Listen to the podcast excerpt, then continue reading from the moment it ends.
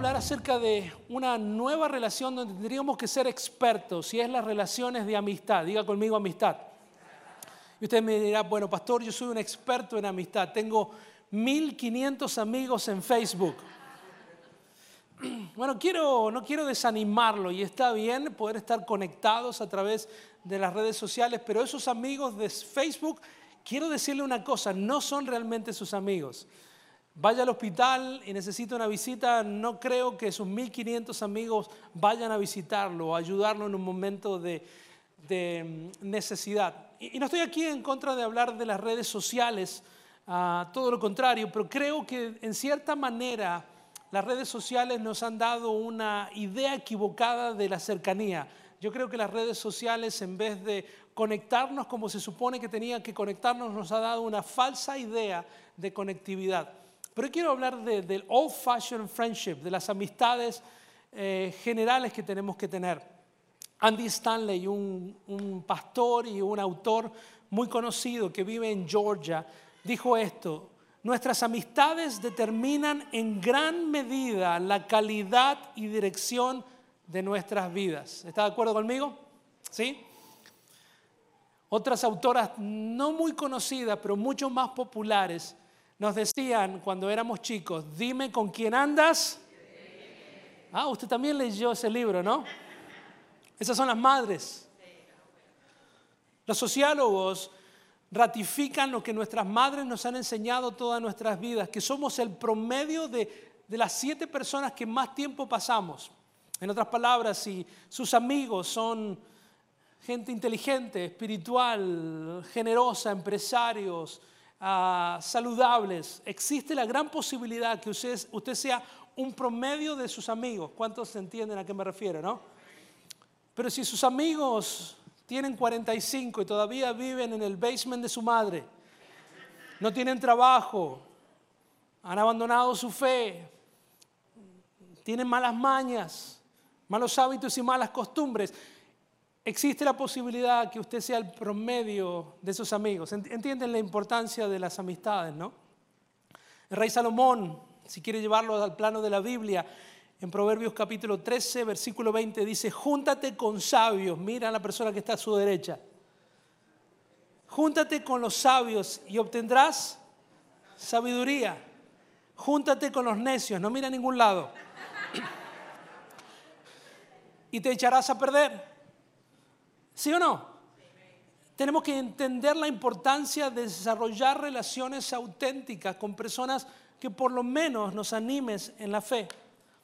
Estoy convencido, siempre digo, que cada uno de nosotros estamos solamente a una amistad de cambiar el rumbo de nuestras vidas. ¿Cuántos de nosotros sabemos que si no hubiésemos conocido al amigo que tenía una prima que era muy linda, posiblemente seguiríamos solteros? ¿Cuántos hombres dicen amén? Muchos de nosotros hemos conocido un amigo de un amigo de un amigo que estaba buscando a una persona que estaba buscando un trabajo y, ha sido el puente que el Señor ha utilizado para poder conectarlo con, con los recursos que usted necesitaba. ¿Cuántos de ustedes conocen a un amigo que lo llevó de última a la iglesia? Y tal vez hoy ha sido invitado precisamente con un amigo y usted está aquí en contra de su voluntad. ¿Sabe qué? No me importa si está en contra de su voluntad, usted está en el lugar correcto, en el tiempo correcto, en la presencia del Señor. Pero también conozco amigos que han sido de mala influencia y que nos han llevado posiblemente a lugares donde no deberíamos estar. Pero quiero hoy, en un día como hoy, quiero recordarle cinco razones por las cuales necesitamos amistades en nuestras vidas. La primera razón por la cual todos, diga conmigo todos, todos necesitamos ayuda y amigos para poder tener un crecimiento espiritual. Hay 58 los unos a los otros en la Biblia. ¿Y sabe qué necesitamos para los unos a los otros? Necesitamos por lo menos otra persona. La Biblia dice sobrellevar las cargas los unos de los otros. La Biblia dice amaos los unos a los otros. Mire, si usted no está listo todavía para amar a una persona, por lo menos cumpla este los unos a los otros, soportados los unos a los otros. Amén. Es bíblico. Si usted no está listo para amar los unos a los otros, por lo menos soportense los unos a los otros. Romanos capítulo 1, versículo 12. Pablo le dice a los romanos, dice, cuando nos encontremos, quiere, quiero alentarlos en la fe, pero también me gustaría recibir aliento de la fe de ustedes. Mi hermano, una de las razones por las cuales las amistades existen, las promovemos, es porque necesitamos personas que nos animen en la fe, ¿sí o no? ¿Sabe que ya tenemos muchos grupos donde nos desaniman normalmente? ¿Cuántos de ustedes tienen un grupo de amigos que simplemente comparten pedidos de oración todo el tiempo, pero todo mal? Oren por el perrito que se murió, oren por mi primo, mi cuñado que, está enfermo, oren por mi hermana que, que está perdido el trabajo. Y, y ¿sabe qué? Hay momento y hay lugar para todo eso, sí. Amén. Pero hemos sido llamados a animarnos los unos a los otros, exhortarnos en la fe. La razón por la cual vengo aquí es para que ustedes me animen en la fe, me digan, pastor, sí se puede, pastor, inténtelo. Yo sé que no le salió este mensaje como usted pensaba, pero por lo menos tiene otro domingo. Yo conozco su corazón.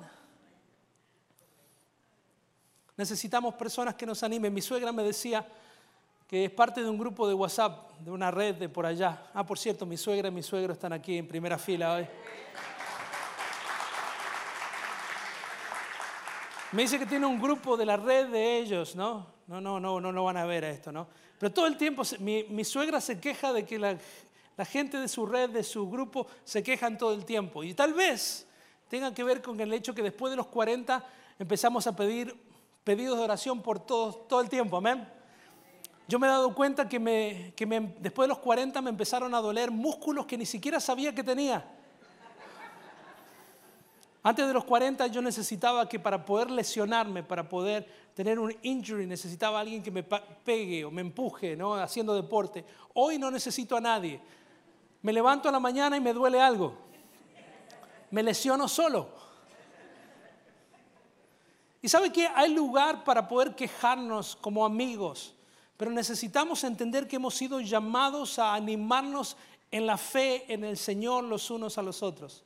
¿Sabe que si usted es una persona que anima a otras personas, usted se transforma en una persona atractiva? Si nadie quiere hablar con usted en la iglesia, en el trabajo, en los pasillos, no será, porque usted es el, es el embajador del desánimo. Anyway, let's move on. La segunda razón por la cual todos necesitamos ayuda es para tener apoyo emocional. ¿Sabe que hemos sido creados por el Señor cuerpo, alma y espíritu? Y en el alma está el mundo de las emociones. Necesitamos personas que nos animen en la parte emocional. Gálatas capítulo 6, versículo 2 dice, ayúdense los unos a los otros a llevar sus cargas y así cumplir la ley de Cristo. Siempre decimos que me falta algo. Cuando hablo de las personas, siempre me dice, pastor, necesito un mejor trabajo, necesito cambiar la guagua. Para el resto del mundo eso es, no es una gas station, eso es un vehículo. Necesito más dinero, necesito una computadora nueva, necesito esto. Y, y muchas veces pensamos que en nuestras vidas nos falta algo. La gente en general tiene un vacío y nosotros sabemos que el único lugar de ese vacío se puede estar llenado por el Señor. ¿Cuántos dicen amén? El mundo siempre promete cosas que solamente el Señor nos puede dar. Pero nosotros como hijos de Dios, en vez de decir que nos falta algo, tenemos que reconocer que en realidad nos falta a alguien. Necesitamos un amigo, un hermano, un confidente.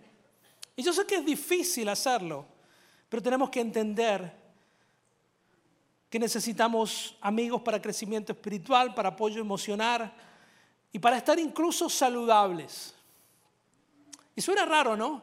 Pero una persona solitaria está probada que es una persona generalmente que está enferma física o emocionalmente. Una persona que está conectada emocionalmente, espiritual con otras personas, generalmente es una persona más sana que el resto.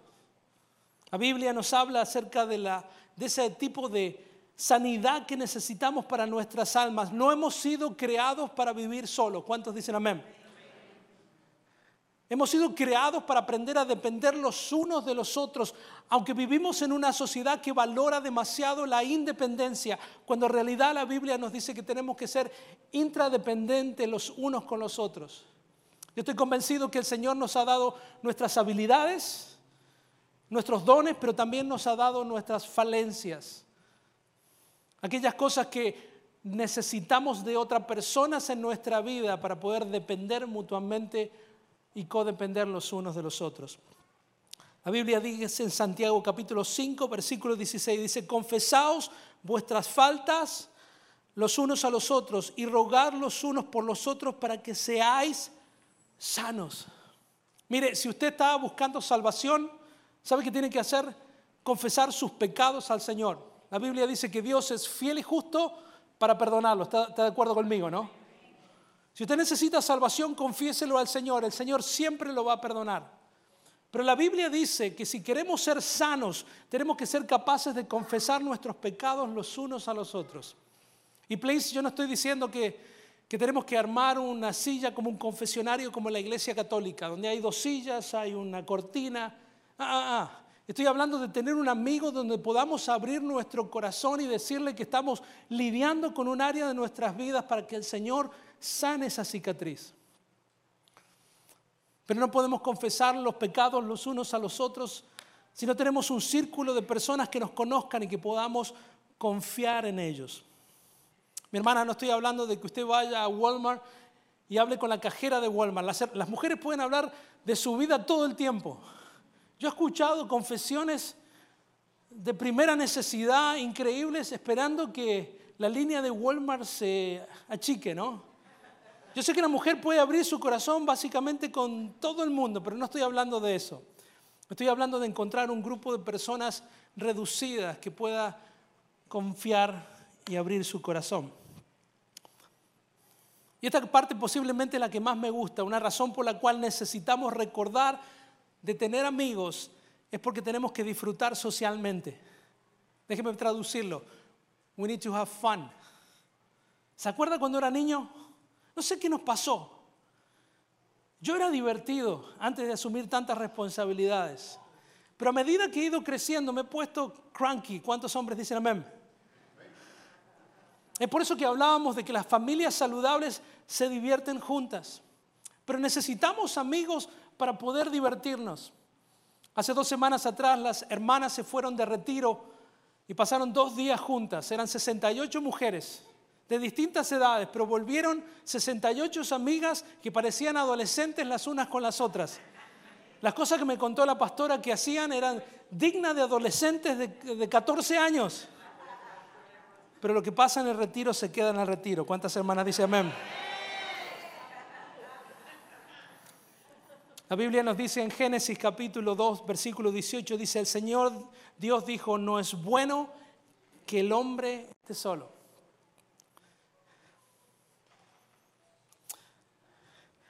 Vivimos en esta sociedad donde hay pobreza. Y usted me dirá, ¿pobreza? Sí, hay tres tipos de pobreza en el mundo. La primera pobreza que hay en el mundo es material. Si usted viene de Latinoamérica, usted sabe a qué me refiero. Pero no sufrimos en este país una pobreza material porque tenemos más de lo que necesitamos para impresionar a las personas que ni siquiera saben que existimos. Pero no estoy hablando acerca de la pobreza material. Ni siquiera estoy hablando de la pobreza espiritual que este país sí sufre, pero tenemos muchos recursos, muchas iglesias, muchos libros. Pero ¿sabe qué? Yo estoy convencido de que la pobreza número uno en los Estados Unidos, aún teniéndolo todo, es la pobreza relacional. Creo que hemos olvidado la importancia del arte de desarrollar amistades los unos con los otros.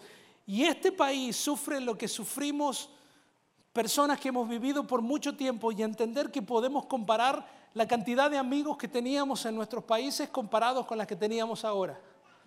Yo me acuerdo que en mi país, cuando yo era joven, no teníamos teléfono. No sé si no había o éramos muy pobres.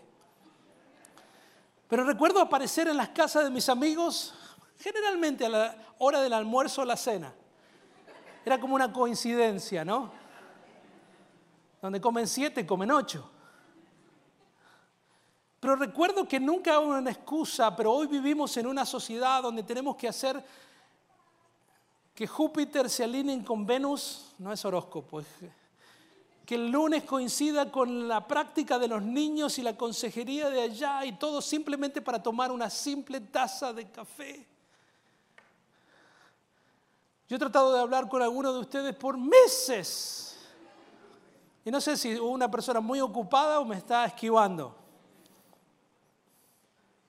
Pero necesitamos volver a la simplicidad de las relaciones. Se dice que una persona que tiene amistades disminuye el sufrimiento y multiplica la alegría. ¿Sabe cuando usted tiene amigos de verdad? Las cosas duras no pegan tanto. Cuando alguien muere y uno tiene su grupo de amigos que lo contiene, duele, pero el luto se va antes.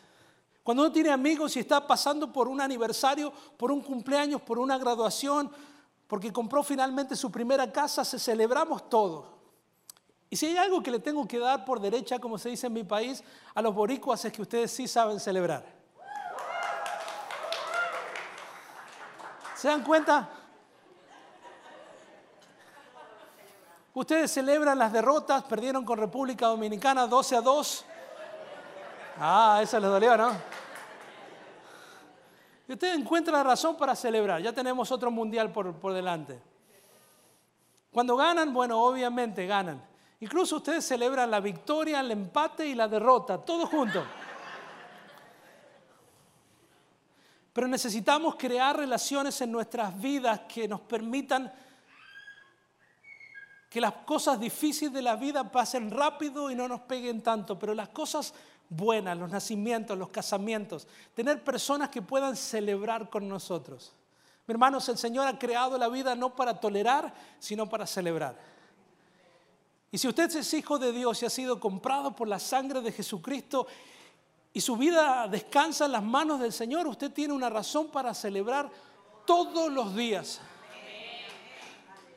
Mi hermano, como hijos de Dios deberíamos ser las personas más alegres, más relacionales y con mayor cantidad de amigos en el, en el mundo.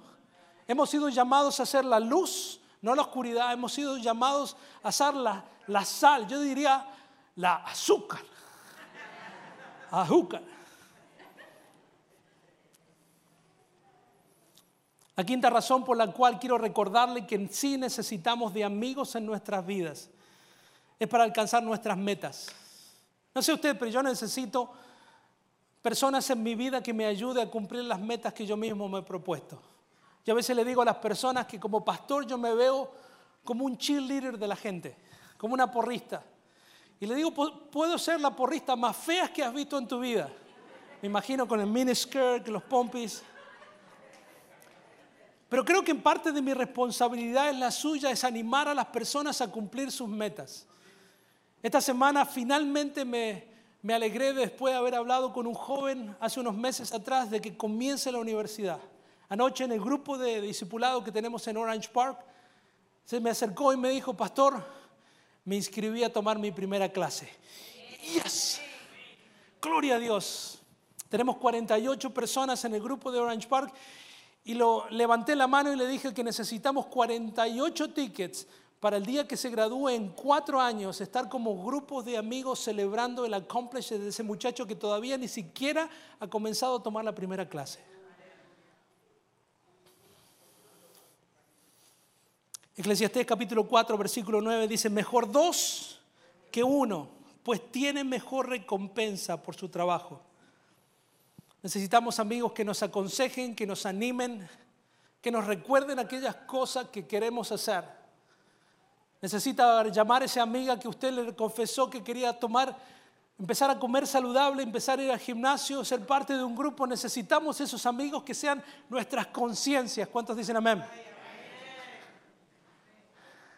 Una de las cosas que me, me gusta preguntarle a la gente cuando los conozco, le digo, ¿cuál es tu sueño? ¿Qué es lo que el Señor quiere que hagas con tu vida? Y cuando me dicen, me transformo en un en un constante recordatorio de lo que se supone que tienen que hacer con tu vida. ¿Cómo está la universidad? ¿Cuándo comenzaste ese negocio? ¿Ya llamaste a esta persona?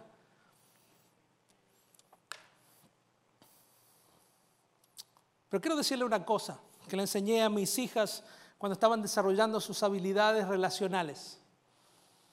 ¿Sabe que nuestros hijos nacieron en una generación digital? Incluso cuando los llevamos a tener eventos sociales, se ponen alrededor de una mesa, sacan todos sus celulares y se esconden detrás de ellos.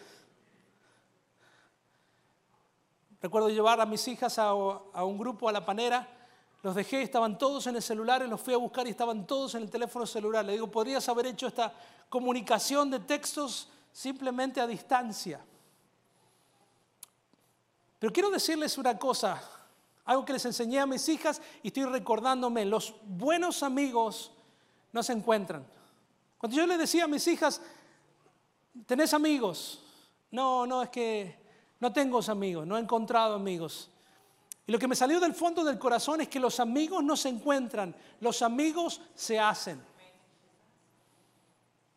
Hay una ley, un, golden rule relacional que está en Mateo capítulo 7, versículo 12. Dice, así que en todo traten ustedes a los demás tal y como quieren que ellos los traten a ustedes. De hecho, esto es la ley y los profetas. Déjenme decirle nuevamente. Así que todos traten ustedes a los demás tal y como quieran que ellos los traten. Tenemos que entender que si nosotros queremos ser, tener buenos amigos, lo primero que tenemos que hacer es nosotros tenemos que ser esos amigos que estamos buscando. Tenemos que transformarnos en la persona que siempre hemos soñado encontrar. Necesitamos ser amigos antes de hacer amigos. Los amigos no se encuentran, los amigos se hacen. ¿Sabe que generalmente, y esta es una regla también que existe, que atraemos a las personas que somos? Mire, si usted es cascarrabia, antipático, poco social, ya está levantando la mano algunos, ¿no? Cranky, stingy.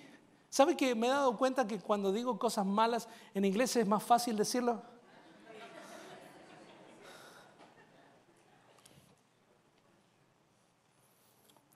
Creo que el corazón del mensaje es tan sencillo como esto. Para poder encontrar esos amigos, primero tenemos que ser los amigos que nos gustaría siempre haber tenido. Y hay seis cosas, pero no tenemos tiempo. ¿Por qué? Porque quiero darle tiempo para que pueda conocer a nuevos amigos allá afuera. Tengo seis razones, solamente voy a compartir tres. Diga gloria a Dios por eso. Las otras tres las voy a tener que escuchar en un podcast que vamos a hacer esta semana de cuáles son las seis características de grandes amigos. Y quiero que escuche este mensaje no pensando que usted va a tomar nota para entrevistar a quién va a ser su próximo amigo. Ah, oh, usted cumplió cinco de las seis características del amigo que estoy buscando. No, no, no, no. Usted quiere que primero usted se transforme en ese amigo y que sea irresistible para los demás. Hay seis leyes para tener grandes amigos. ¿Cuántos de ustedes entienden la importancia de tener grandes amigos? Ok, para que usted pueda ser uno de esos grandes amigos, tiene que hacer estas seis cosas. Solo tenemos tiempo para tres. Número uno, it's to blow your mind. Invierta el tiempo. Invierta el tiempo. Esté ahí, aparezca. Be available. Proverbios capítulo 18, versículo 24 dice, el hombre que tiene amigos, haz demostrarse amigo. Mi amigo, para poder hacer de amigos necesitamos ser amigable. Dígale a la persona que está al lado, be friendly. Filipenses capítulo 2, versículo 4 dice, cada uno debe buscar no solo su propio bien, sino también el bienestar de los demás, de su amigo.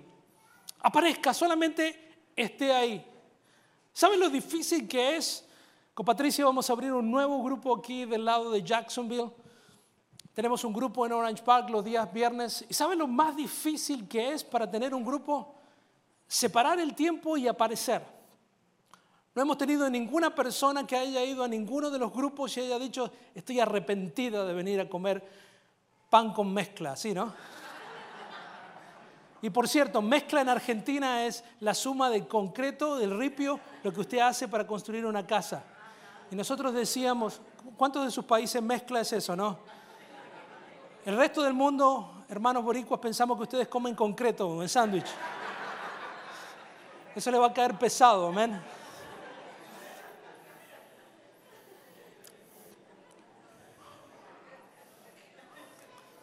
La primera característica de un buen amigo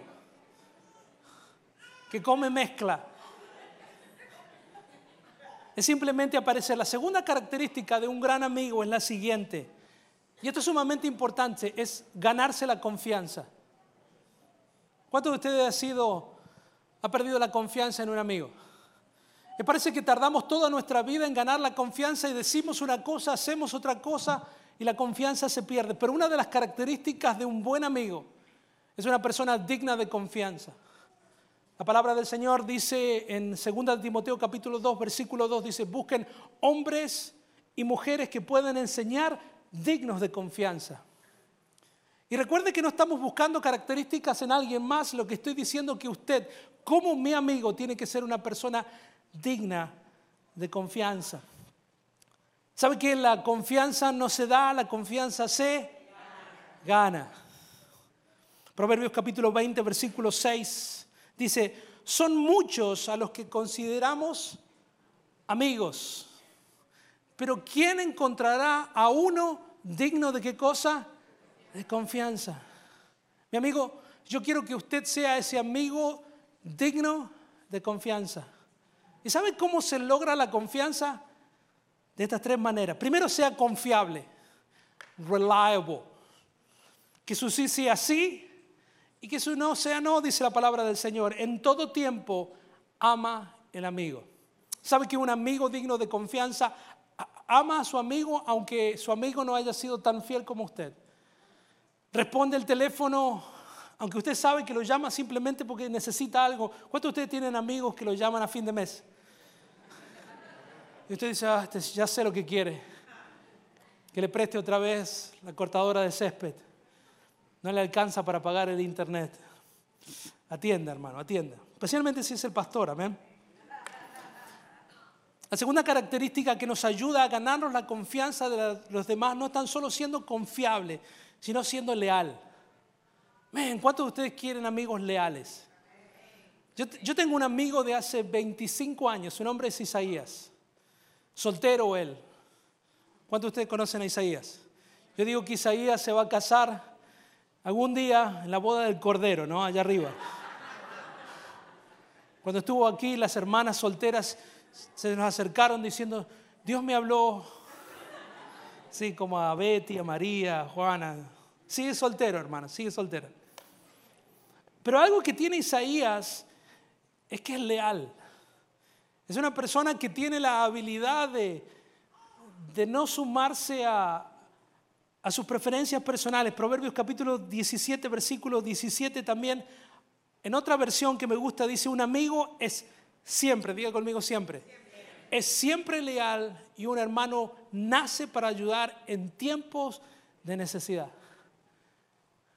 Men, para poder encontrar un amigo digno de confianza y leal necesitamos nosotros ser esas personas primeros.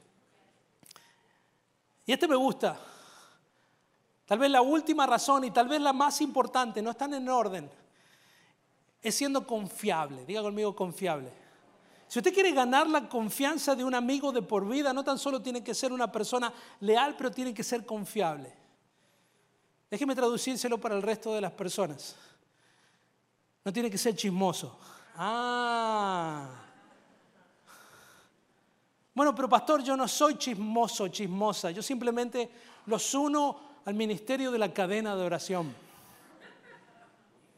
Esas personas que se acercan a uno y dicen, no se lo cuentes a nadie. Empieza a correrse mi hermano, ¿ok? ¿Sabe que la persona que cuesta chisme y usted le, le, presta el oído para el chisme, yo quiero asegurarle con todo lo que tengo en el banco, que no es mucho, que esa persona apenas termine de hablar con usted, va a ir corriendo a otro lado. Mire, hay personas que dicen que no van a los grupos porque en los grupos ah, las personas no son reliable. Dice que una persona que abrió su corazón y dijo, bueno, yo estoy sufriendo, tengo tentaciones con, con lo ajeno. Y oraron por él en el grupo. Otra persona abrió su corazón, dijo, yo tengo problemas con, con mirar de más a las personas del sexo equivocado, necesito reeducar mi vista. Y usted sabe, cuando la gente empieza a confesar sus pecados los unos a los otros, es como que uno empieza un círculo de reciprocidad, ¿no? Uno quiere saber, ok, esta es mi falta, mi falta, y le tocaba al tercero. Y le dice, yo tengo un problema del chisme y no puedo parar de contárselo a la iglesia. Pero mi hermano, en los, grupos de la iglesia de la ciudad entendemos la importancia de la confidencialidad. Necesitamos entender que los lugares son sagrados, son círculos, son lugares donde las personas pueden abrir su corazón sin tener problema de chisme. Proverbios capítulo 11, versículo 13 dice, el chismoso, mire la persona que está aquí adelante. El chismoso anda contando secretos, pero los que son dignos de confianza saben guardar una confidencia. Mi hermano, necesitamos entender que para poder ganar la lealtad de las personas, necesitamos entender que hemos sido confiados con, con cosas importantes que tienen que ver con el proceso de sanidad de otras personas. Diga conmigo, el chisme termina ahí. Bueno, pastor, lo que pasa es que un hermano de la iglesia me contó, yo no quiero ser chusma, pero ¿Sabe qué hago cuando las personas me, empiezan a hablar así? Le digo, no, no, no, no, no, no, no, no, no, para, para, para, para, para. Tráeme a esa persona, yo quiero hablar con ella. ¿Sabe que las quejas anónimas no funcionan en la iglesia de la ciudad? No, yo escuché que una persona dijo y que no, no, no, no, no, no. Diga, yo no soy chusma. Y tres, tenemos seis puntos, pero solamente me queda tiempo para uno es escuchar con empatía. Quiero recordarle las tres características que hemos hablado hoy, que usted tiene que transformarse en ese amigo. Número uno es invirtiendo el tiempo. Invirtiendo el tiempo que se necesita, porque una buena amistad requiere tiempo de nuestra parte. ¿Cuántos dicen amén? Lo segundo es ganarse la confianza, siendo confidente, leal, no chismoso. Y lo tercero, tres del seis puntos que no tenemos tiempo, es escuchar con empatía. Escuchar, diga conmigo, escuchar con empatía. Sabe que tenemos dos oídos y una sola boca, ¿no? Pero tenemos la tendencia, especialmente yo, de hablar más de lo que puedo escuchar. A veces escuchamos con tal de tratar de interrumpir y la persona enfrente nuestro ni siquiera respira y usted quiere interrumpirlo. Hemos tratado de aprender a escuchar más. Mire lo que dice la palabra del Señor en Santiago capítulo 1, versículo 19. Dice, todos ustedes deben ser, escuche esto, rápidos para qué? Para escuchar y lentos para hablar y lentos para enojarse. Creo que en mi Biblia muchos años ha parecido al revés. Soy rápido para enojarme, rápido para hablar y me olvido de escuchar a las personas. Yo estoy orando al Señor que no tan solo el Señor mate lo que yo le llamo el me monster. ¿Sabe qué es el me monster? ¿No sabe lo que es el me monster? Es el monstruo del yo. Es que cuando una persona tiene su minuto de gloria en el grupo porque finalmente algo emocionante le pasó, se quebró el brazo. Y es el momento de gloria, es el momento donde el spotlight lo alumbra porque queremos saber qué te pasó. ¿Sí o no? Y la persona empieza a contar que finalmente salió y salvó a una anciana y la empujó y la chocó una moto y se quebró el brazo, ¿sí o no? Y el me monster de nosotros empieza a decir, me monster, me. Queremos contarle la historia de que una vez cuando éramos chicos nos, nos cortamos el dedo y tomamos, we take over la historia. Pero una persona que ama y un buen amigo necesitamos aprender a escuchar. Job capítulo 6, versículo 14. Dice, el amigo que sufre se le ama aun cuando no haya sido fiel. Pobre Job, ¿no? Después de que le pasó todo, todo, todo. ¿Sí? Siempre me llamó la atención la historia de Job porque Job perdió sus hijos, perdió su ganado, perdió todo, pero no perdió a su esposa. Su esposa estaba ahí como para pegarle encima, ¿no? Creo que era parte del castigo, porque podría haberse llevado también. Anyway, es que yo pienso. Pero encima de eso, tenía amigos que en vez de ayudarlo, ministrarlo, animarlo, estuvieron ahí para pegarle. Quiero que se ponga de pie y deje de pensar en la esposa de Job.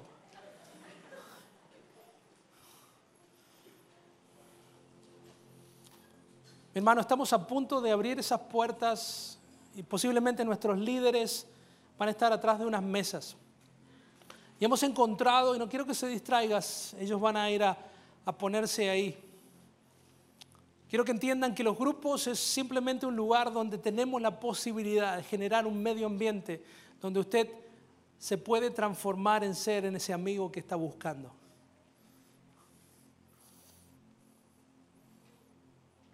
Y posiblemente tenga la tentación de salir por esas puertas y ir corriendo porque le van a tomar cinco minutos de su tiempo. Pero quiero que sepa que, que hasta que usted no sea parte de un grupo, y cuando hablamos ser parte de un grupo es conectarse con otro grupo de personas tan imperfectas como ustedes. No importa si usted pase 10, 15, 20 años viniendo a esta iglesia, nunca se va a sentir parte de ella. Déjeme que lo repita de nuevo. Hasta que usted no encuentre un grupo de amigos para servir, para crecer, para llorar, para relacionarse, nunca va a poder sentirse parte de la iglesia. Si usted piensa que esta iglesia necesita algo, yo le puedo decir que esta iglesia necesita a alguien. Es a usted.